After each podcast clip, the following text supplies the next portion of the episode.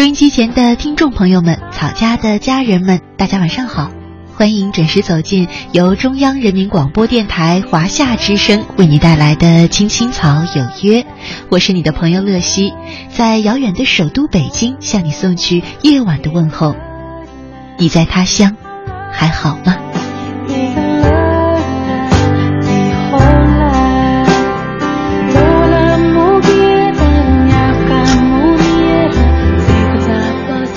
是二零一六年的一月三十一号，是周日，和大家一起走进草家每周日的身边的故事。我们照例是听草家的朋友们通过报名乐西热线向我们讲述的自己的故事与心情。那在我们节目进行的同时呢，收音机前的你可以通过微信或者 QQ 参与到我们的直播互动当中，留言给我。如果你是在微信上，那么找到我们的公众账号“青青草有约”，“青青草有约”，注意了，是要选黄色的小对号实名认证的那个账号才是我们的账号。那加关注之后呢，你就可以留言给我。另外，如果你在 QQ 上的话呢，那就关注我的 QQ 公众账号。呃，乐西，快乐的乐，珍惜的惜，输入我的名字，找到我的公众账号之后呢，依然是加关注，然后留言给我。如果呢，你也想参与到我们的呃乐西热线当中，想和我通电话聊聊你的心情和故事，那么你可以在微信当中直接留言“乐西热线”，“乐西热线”这四个字，之后呢就会收到我们的报名提示了。好了，接下来呢，就来听一听今天第一位走进我们节目当中的朋友向我们讲述了自己怎样的故事。喂，喂，你好，我是乐西。啊，乐西姐，你好，你是这一刻是吗？啊，看到你有报名乐西热线，你有什么话想跟我说呢？说我们的婚事嘛，从我之前刚认识他那个时候想跟你说啊。嗯。一开始的我们两个不是刚认识吗？啊。嗯。然后在一起了，在一起呢，就跟他去深圳吗？嗯，去深圳那里，然后我妈也不知道我们在一起哦，我也没跟他说。去了有大概有一年多吧，然后我才回来我家，跟他在一年多的时间里，我也没跟我妈说，也没打电话给他，然后我就喜欢上我男朋友了嘛，哦，我老公了嘛。然后两个就在一起生了小孩，生了小孩了再回去回去了，我以为我妈以为我是失踪了，是被我老公骗过来的啊。嗯。然后我妈就说：“你们过得好吗？”嗯，我说还可以呀。然后来我回去了，那时候是过年的时候，我妈也上来上来这里看了一下。然后看了他，看了我那个加工啊，他就说我加工好像是骗媳妇的那种，说话说话不算话的那种啊。我也没跟我妈说我是跟他在一起的，不是他骗的，是我自愿跟他过来的，可以是我们两个私奔，不跟我妈说的那种嘛啊。嗯。然后我跟他过来了吗？过了好久了，生了小孩，然后满月了吗？快满月的时候啊，他就说说他不是我家公的儿子。那时候啊，我真的好想走，很想走，很想走的那种感情，那种心情啊。什么意思？就是你老公说他不是你公公的儿子啊？那时候我跟他好久了，一年多了，他也没跟我说。那时候我过来这里的时候，我看的不一样嘛啊。也不像我家婆，也不像我家公，我就问他，你不是不是不是你老爸的儿子？他说你就不是你老妈的儿子，他那样跟我说，他不肯承认嘛啊。然后我生了小孩了，快满月了，不是摆满月酒吗？他才跟我说的。那时候我我真的好气，很想走了。那时候他平时啊，有有时候哦，他对我不好嘛，我两个一吵架。就想，我就想跟他，啊，反正也没登记嘛，就是说，我就想跑嘛啊，想一想嘛，我又有小孩了，又放放不下小孩的那种啊，嗯，想一下，加上我老妈也不同意，现在他们也没过礼啊。就前几天，我家公就跟我说，如果你们，就说我过礼给你们了，你们两个以后的生活过得不好，而且还吵架的话，别给我听见。我过里给你，他就他这里的意思就是说先登记了再过里。我这样，然后我妈呢，就说他老爸说话不像话的那种，怕他不给钱吗？什么什么，说我嫁得远吗？又不是我老公，哎，我家公的亲儿子，以后又怕这边的人把我们给赶走嘛。我家公跟家婆不在了，怕他们把我赶走，在这里过得不好啊那种的。我妈说不给我在这里，如果在这里的话，就拿五万给我老妈妈。然后跟我家公他们说嘛，他家公说太多了，不相信我们，怕我们是骗他的钱的。他们这里好多人都是过来骗钱了就走的。我说我不会那样子的，我们我们那里的人不像你们这这里的人说的是给就是你给你想过来了，我们就登记的那些啊，他不相信我们，他说这样子的话不行。我现在我也不想跟我老公过了，跟他长时间了，小孩自己的小孩他也不带，叫他带小孩呢，他说小孩不跟他，他不想不肯带小孩，他去玩都不会带小孩的，然后在家里，然后用他一点钱，他他又说用多了是，确实是小孩需要钱嘛，买的买奶粉啊什么啊，有时候我也要啊，我。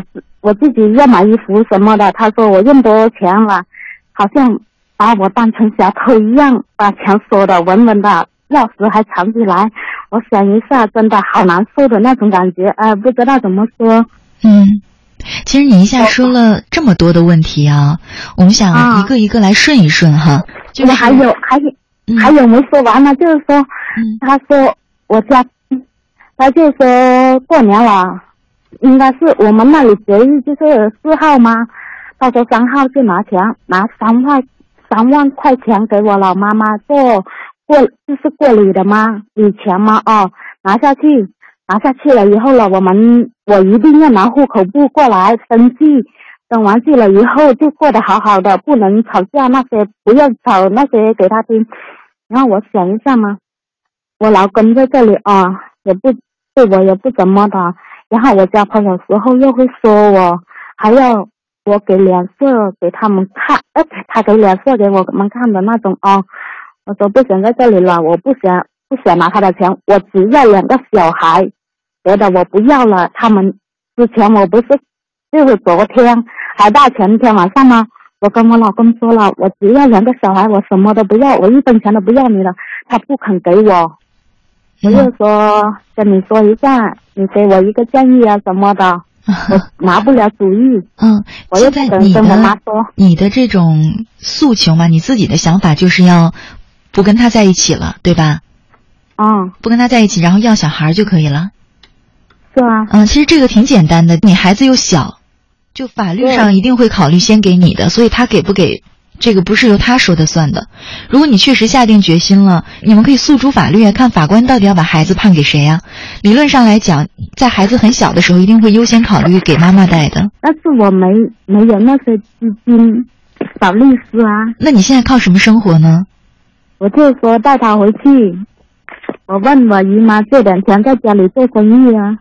嗯。带他们回回去之后。以前呢？以前在这里。还不是有有饭就吃啊，嗯，没钱就靠你老公养，就靠你这个男朋友养，对吗？对啊，嗯，其实我们来一块顺一顺哈，我觉得你要不把这个问题顺清楚了，无论你是跟你男朋友继续下去还是分手，可能都不会太顺利的。我们先跟你顺，先来顺一下你过往做的这个选择啊，嗯，当时你跟你男朋友是在老家认识的吗？不是。嗯，在去上海打工认识的，然后我就过去，就去深圳嘛，深圳了，然后两个才在一起的。嗯，那你当时是为什么喜欢他的？就是在上海那时候，他对我好好嘛啊，以前不管怎怎么人对我好，我都没感觉到什么的啊，不知道他对我好那时候，唉，现在说不出的那种感觉。嗯，不会说不出的。你选择跟一个人啊在一起，还要跟他，嗯、成家生孩子，你一定是有一些东西是他吸引你的，嗯，那时候我又说，是什么呢奶？奶是在这里耍我的，我说，哎呀，耍就耍，反正我喜欢的，我我喜欢他嘛，哦，嗯。跟他在一起就得了，然后跟他在一起也生了小孩了。看他，他说他孝顺他父母那些嘛，我说他是一个孝顺的儿子嘛，然后他又离过一次婚了嘛，我说应该他珍惜这份感情的，然后跟他在了那么久，他都是那样。嗯，所以基本上可以说，你对一个人不了解的情况下，你就决定要跟他在一起了，是吧？是啊，嗯。加上呢，那时候我就是说跟我男朋友、跟我老公在一起一年多了嘛，也没跟我老妈联系嘛，那什么，我以为我妈以为我失踪了，嗯。然后我回去，我妈不同意这一点，就是说以为我她是骗我的，骗我过来的，我妈就不同意这一点了。我妈说那么远，我老公也不是我家公，他他儿子，他不同意这个你刚才已经说？过了，我是想问问，当时你正常的谈恋爱就好了，为什么要瞒着你妈，然后甚至很久都不跟她联系啊？那时候我不知道为什么脑子都是一片空的，就不都躲起来。现在嗯不知道怎么说。嗯，所以你就是完全对你自己的人生不负责任，我这么说你觉得对不对？对，同时，你对你的家人没有一点责任感。嗯。作为女儿，作为女儿，你甚至可以跟父母失联，让他们担心你找不到你。嗯嗯，那我现在这么说，就是你现在出现的一切问题，其实赖不了别人，都是你自己的原因。你愿不愿意相信啊？愿意啊。因为你对你的人生不负责任，同时你对你的家庭也没有责任感。嗯，我现在不知道怎么办。嗯，然后呢，你听我讲，你在没有结婚的情况下就生下孩子，你对你的孩子也没有任何责任感。怎么这样说呢？一个有责任的母亲怎么会在没有任何准备，甚至没有生存能力的情况下，就在非婚的情况下生下一个孩子呢？而且当时你已经意识到你跟你老公之间是会有问题的，你还依然要生下这个孩子，你根本没有考虑过孩子以后可能会没有爸爸，对吗？就你做所有的事情都是头脑发热，而且没有任何原因的，到现在你都说不清你为什么喜欢你老公，当时为什么嗯逃避你父母，然后跑去跟跟你老公跑了之后不给父母联系，这些到现在你都不清楚这是为什么。嗯可见你完全一丁点儿的对人生、对别人的人生的责任感都没有，包括对你自己，对不对？嗯。所以到今天这个程度呢，你只能怪自己。同时，我要说，你的父母和你的子女都因为你而受伤害了，对吗嗯你的父母，你失踪的两年，跟着你担惊受怕了，对吧？嗯为你担心。现在找到你了呢，一看你的这个婚姻啊、家庭处理的这么糟，他们又开始跟着你着急上火，对吧？帮你想嗯办法。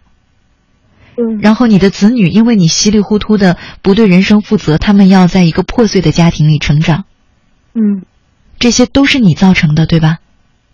嗯，其实我现在要说这些问题，不是说要责怪你啊，而是要你应该知道，就是你自己过往的稀里糊涂、不负责任，已经对自己和对别人的人生造成了非常大的影响。非常非常大的影响，你让一个父母找不到自己的女儿，让一对子女以后要生长在一个破碎的家庭，这是很严重的，对吧？嗯所以从这一刻起，你是不是应该承担责任了呢？嗯。嗯，那我现在嗯需要怎么嗯，怎么办？承担责任在于你先要明晰你对谁都有什么样的责任，对吧？嗯我们一块来顺一顺，你对自己有嗯什么责任，你知道吗？不知道嗯，一个人在这个世界上生活，第一最基本的对自己的责任得是有生存能力，能让自己生存下去。不然你就是依赖着别人，你依赖着别人的话，别人怎么对你都是应该的。这样的。说句不好听的，现在是有法律保护你，没有法律保护你，你依赖着你老公生存，你老公打你骂你都是有可能的。只是现在打人骂人是犯法的，但是没办法呀，你吃人家喝人家的呀，对吧？嗯，这是我像你说的那些，我没想过，我感觉我头脑太简单了。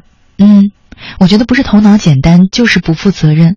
所以你从现在开始，你已经是两个孩子的妈妈了。无论你做什么选择，你是离开你老公也好，还是跟他生活在一块儿也好，你必须要明白，你作为一个人对自己有什么责任，作为一个子女对父母有什么责任，作为一个母亲对孩子有什么责任，这个尤其重要。嗯嗯，所以我想我能帮到你的是帮你把这些责任搞清楚。那我刚刚说了，作为一个人，你先不考虑你其他的身份，你生存在这个社会当中，你最重要的责任应该先是养活自己，让自己有能力生存下去。嗯，因为一个成年人是除了你自己之外，没有人需要对你的生存负责的，连你父母都不需要养你，你老公更不需要。嗯，嗯，现在明白了。所以你首先要做的是找工作。嗯嗯，在你没有做过生意的情况下，我不知道你做生意能不能成功。但我认为你应该先去找工作，先养活自己和子女。同时嗯，你刚刚说管人家借钱，我也想要告诉你，就是也没有人有这个责任借钱给你。这样，嗯其实那个投资也不大，就是说找一个嘛，就是说几百块就得了。嗯，那你连几百块都要朝人去借吗？是现在我一分身无分文。嗯，身无分文，那你能不能出去到麦当劳去打个工，收个银，赚他个几百块呢？可以，那为什么不去做呢？我要说我想带过年了，就带两个小孩子回去，不来了，在家里。你要养活自己呀、你不要再想着依赖任何人了。嗯你现在第一要想的事情就是生存，你自己的生存，还有你两个小孩的生存。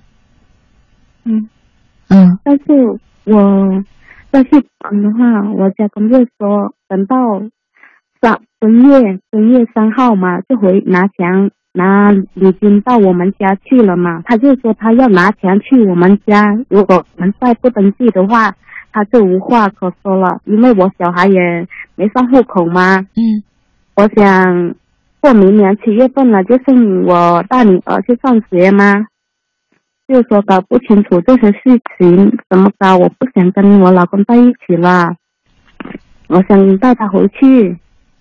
你搞不清楚的原因都在于，还是那句话，你现在还没有生存能力呢。你先赚钱好吗？先养活自己，其他的都是后话。一个人连活着都做不到的情况下，你还谈什么呢？现在如果你老公给你断了钱、断了米、断了水，你就不能活，对吧？嗯你别说养育子女了，你自己都不知道怎么活，三天你就饿死了。还不太懂，就是说，唉，我说不想要他那些钱，我就是带小孩回去。我听了你这句，真嗯，的很难做决定。但是你现在已经是两个孩子的妈妈了，你过去不管怎么样不负责任都是过去了，而且你要知道伤害已经造成了，你要想嗯尽一切办法去弥补他们，对吧？嗯第一步要先养活自己，第二步你要先有能力养活你一对子女，然后你才能有底气说好，我带孩子走。现在你把孩子带走了，我问你，你要怎么养？又去依靠你的父母吗？嗯，之前我是这样想，现在也是像你说的，我想带去给我妈养一下，然后我赚到钱了，再带他们去。嗯，又要去指望父母是吗？你已经多大了呀？你孩子都七岁了。饿了，其实你现在最应该做的，如果我是你啊，我先什么也不说，我出去赚钱去。三万块钱，你知道三万块钱有多好赚吗？就这三万块钱就把你难住了。嗯如果你能每天出去，就算你什么都不会，你出去收银，一个月都有三千块钱，差不多吧？站柜台，出去买一点瓜子儿出去卖，轻轻松松一年都能赚三万块。但是你都不愿意去。那现在我，你没有钱，你是不可能有底气的。嗯，因为离了别人你活不了。其实人我们活在这世上的每一天都可以出去赚钱的，跟过不过年没有关系。就现在，即便是要过年了，此时此刻招这种日日招的什么临时工的，满大街都是。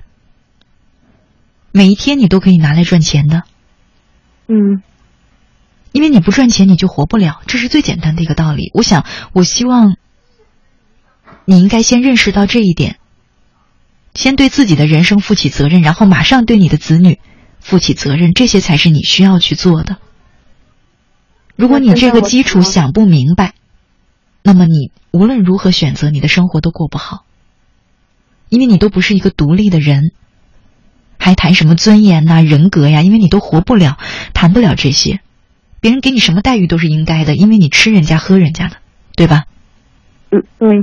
嗯，这个道理你想清楚，我觉得就好办了。嗯，我就现在就开始想着赚钱，别的我不想了。当然，你首要首先就是要让自己活。你现在假设没钱，你都死了，你还想什么呢？对吧？嗯嗯，很简单的道理。嗯，当你有了钱了。很多问题迎刃而解了，像你刚才说的，你没有钱去找律师去咨询吗？你有了钱了，你就可以去咨询了呀。我对法律不是特别懂，但我印象当中一定是偏向母亲的。但是我们已经登记了，等我去赚钱啊。那时候我登记了，小孩也入户口了。你刚才不是说女儿没有户口吗？现在没有，就是说他等我等过年了，然后我家公拿钱拿三万块钱去。借给我妈。嗯，然后你要登记是吗？登记呀，对啊，登记。那你到底是想不想登记啊？想不想跟他在一块儿啊？不想啊。不想，那你还跟他登什么记呀？那他拿钱去那里啊？你可以拒绝呀。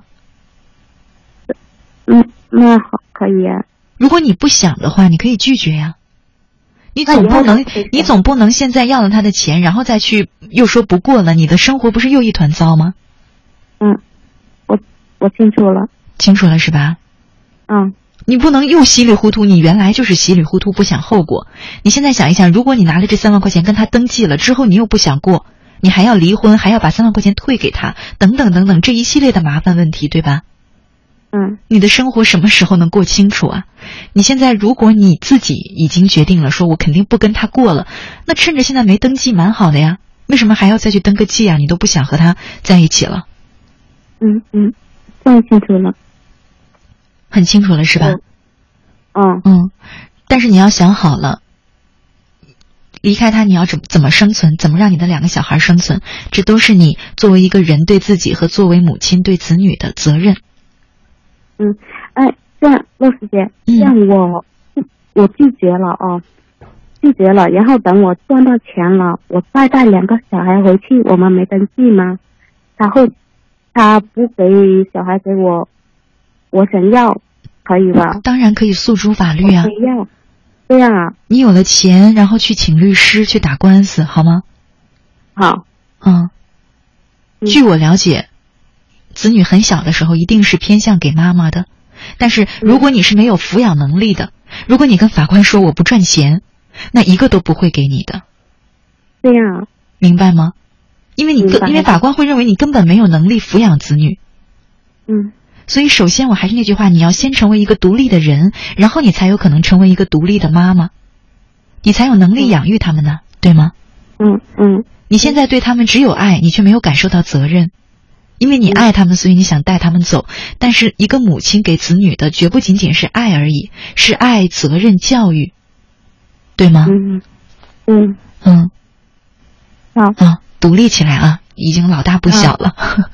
嗯 嗯，好了，那就这样。谢谢了嗯，不客气，了，乐姐姐啊，不客气。嗯嗯，好，拜拜。就这样啊，拜拜。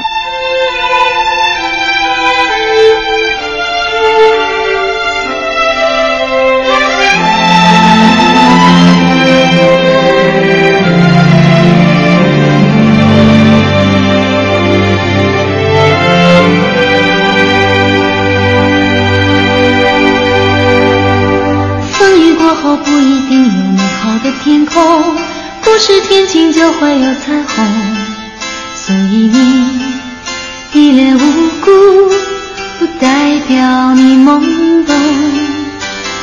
不是所有感情都会有始有终孤独尽头不一定惶恐可生命总免不了最初的一阵痛。的眼睛只看得到笑容，但愿你留下每一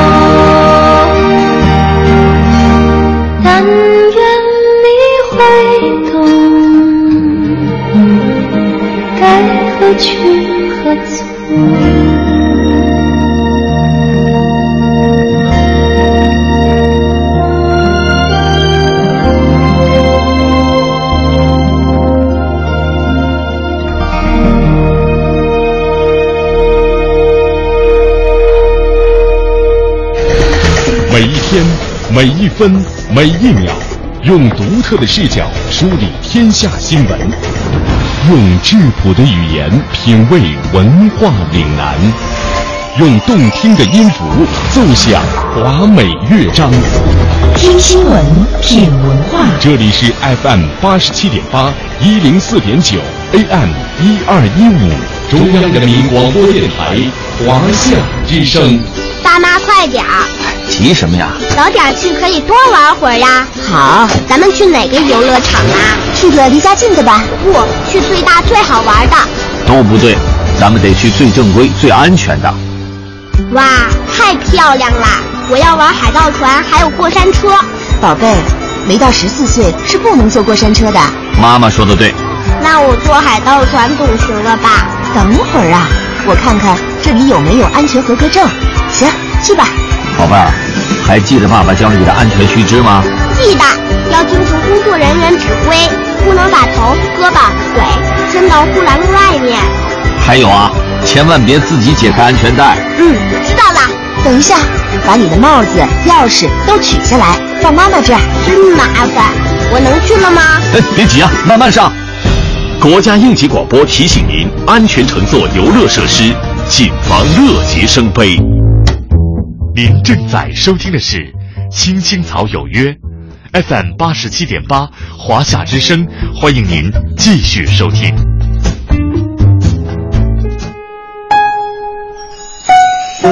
聆听你的故事，感受我的心跳，听别人的故事，启迪自己的人生。青青草有约，身边的故事。欢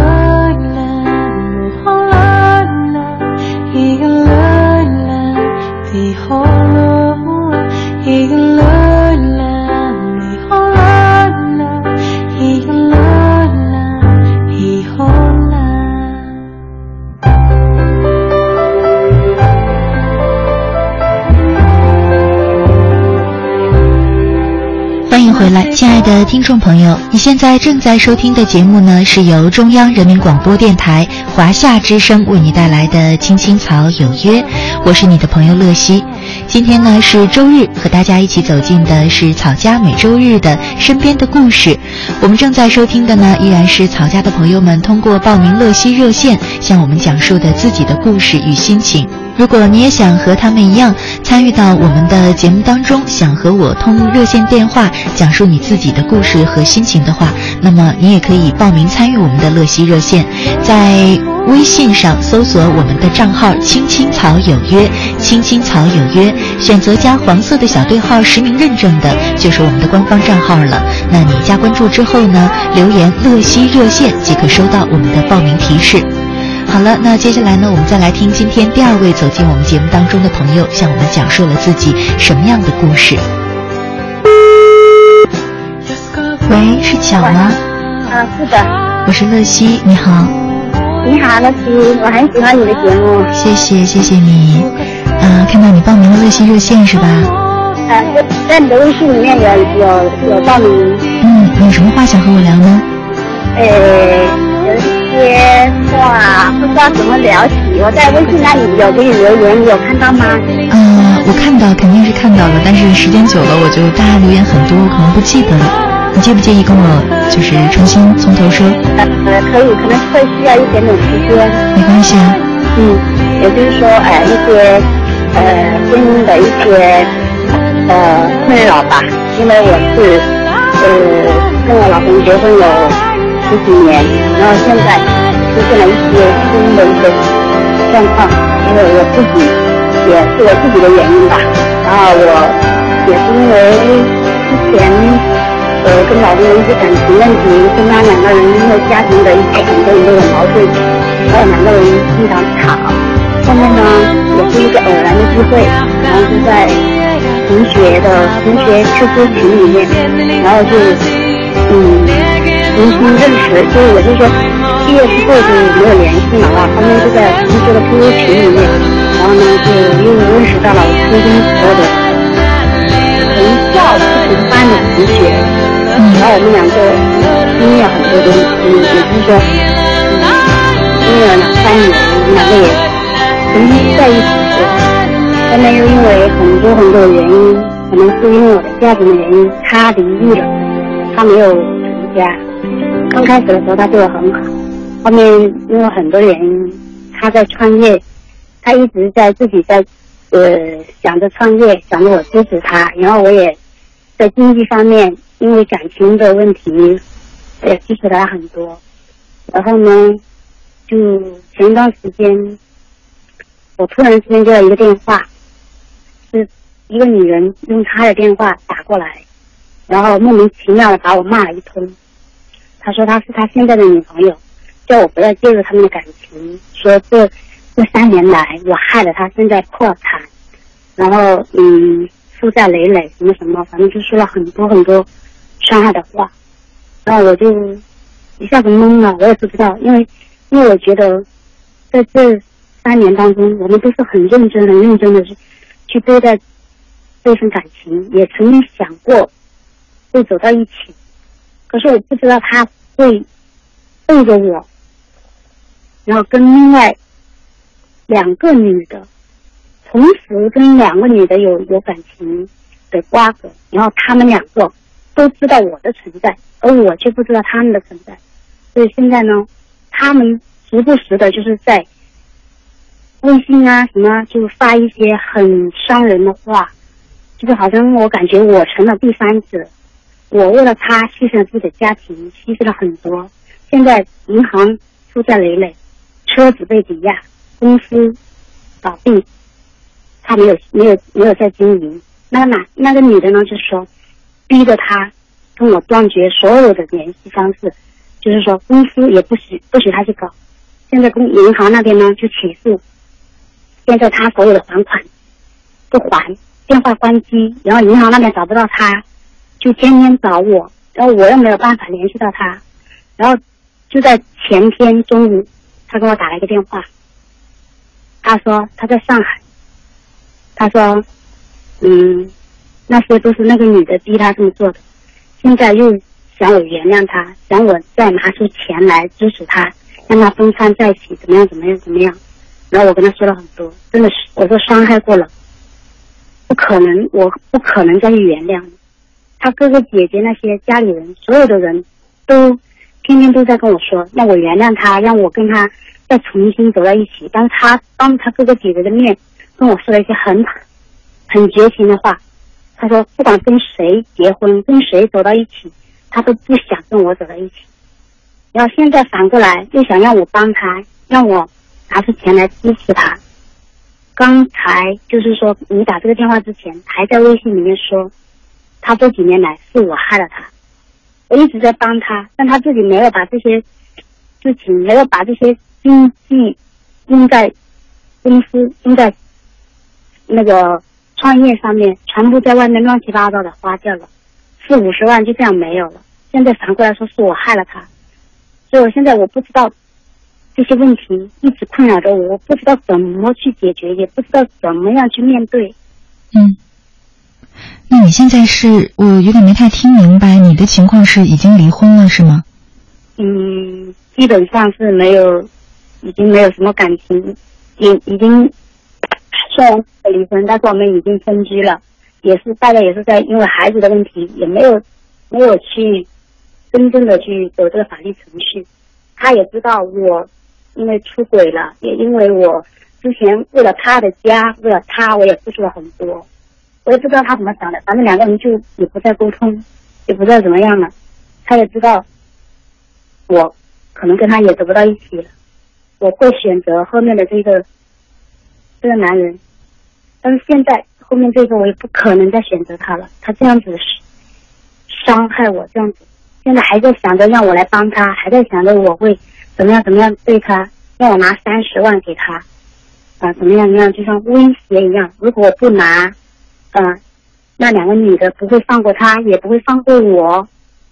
嗯，所以，嗯，我听起来就是说，你现在的婚姻状况已经是就算是名存实亡了吧，是吧？对对，嗯，那我劝你啊，如果如果不不先抛却你现在这段感情不谈，啊，毕竟你现在的身份是已婚的状态。嗯，如果确实你想过新生活的话，我建议你还是先把你的婚姻状况了结掉，好不好？不然的话，你你不管和谁在一起都是婚外情的状态，那是得不到尊重的。别人对你不好，你没有怨言，你也说不出什么来，因为是你，不管情感上是什么样的，那婚姻既然它是受法律保护的，那你现在做的这件事情对是违背承诺的，违背法律的。如果说的可能有些人偏激一点，会认为这是不道德的，所以很多时候你也不会得到公正的在感情当中的待遇，因为对方也不会尊重你。所以，嗯，你现在的这个情况呢，当然你遇到这个男的，这个现在这个男人啊，啊，他这个品行也好，心术也好，不太正是肯定的了，是吧？可是我觉得，呃，为什么你会吸引到这样的男人，或者说为什么这样一个男人他会这样对你？其实我觉得跟你的这个婚姻状况也很有关系。我这么说吧，比方说，有这么一个公司，在这个市场环境下，他认可合约制度，他跟 A 公司签了合约。我们现在说的这个叫 B 公司吧，B 公司跟 A 公司签了合约之后，也许由于什么原因我们不管，就算是 A 国 A 公司做的不太好，但是这个 B 公司违背了合约，打破了这个合约。他做了违规的事，让这个合约失效了。那之后，这个 B 公司再跟其他的公司签订合约的时候，你说别人还会相信他是一个诚信的人吗？别人会认为你根本就不尊重契约精神。那我在跟你签订合约的时候，我也不太信任你。我可能也是跟你有一搭无一搭的逗逗你玩儿，对吧？嗯。你现在就是这个情况。我知道你可能觉得你在你原本的婚姻当中有很多委屈，但是正常的。程序是应该你先解决掉有问题的婚姻，再去谈恋爱。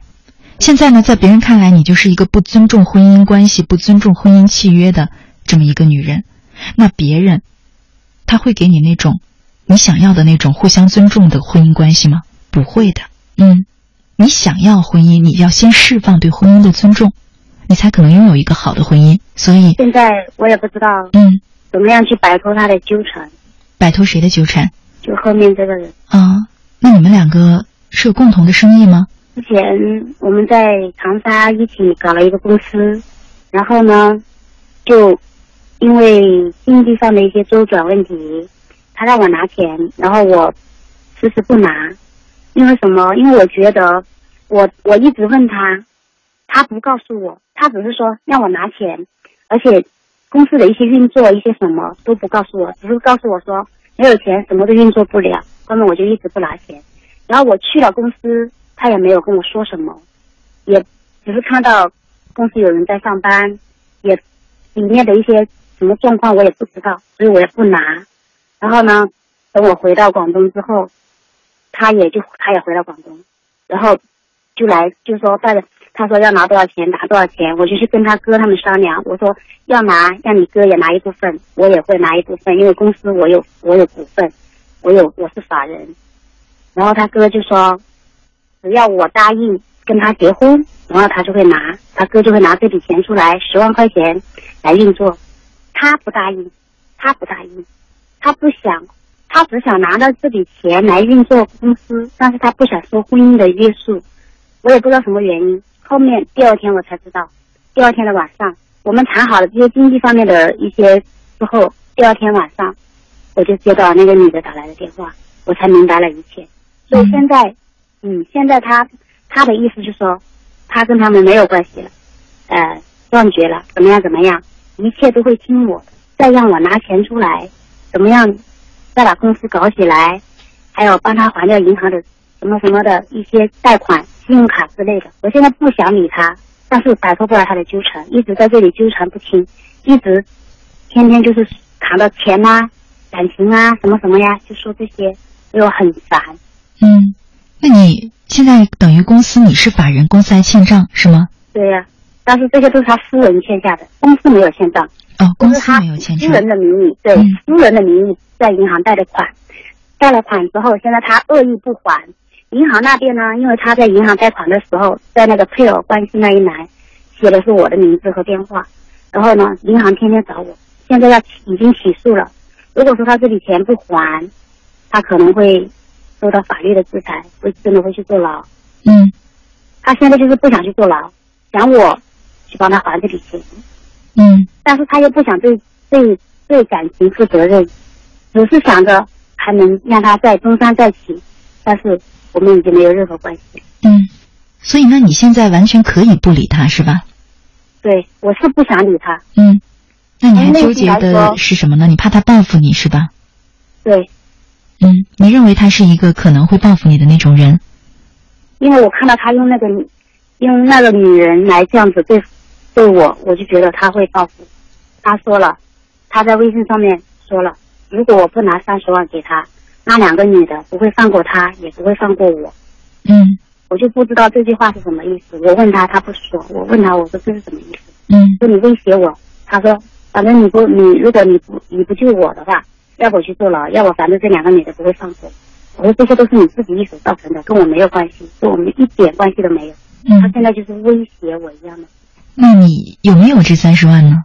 我有，你想想，站在我的立场，我会拿吗？嗯，我我给你分析一下，站在你的立场哈，如果我是你的话，嗯，我心里头肯定不愿意，对。也非常的愤怒，对，嗯，恨，我甚至恨他，恨我恨不得我可以理解，嗯，但是我来跟你说说，首先我要我要说说你如何化解这个恨，或者说我来跟你分析一下你这个恨有没有道理哈。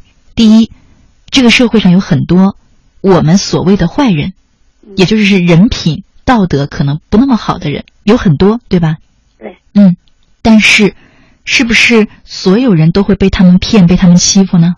嗯嗯，嗯，这种关系是不是你一个愿打一个愿挨的？他会拿我女儿来威胁我，这个他肯定会做得到，是不是你们两个之前建立关系是一个愿打一个愿挨的？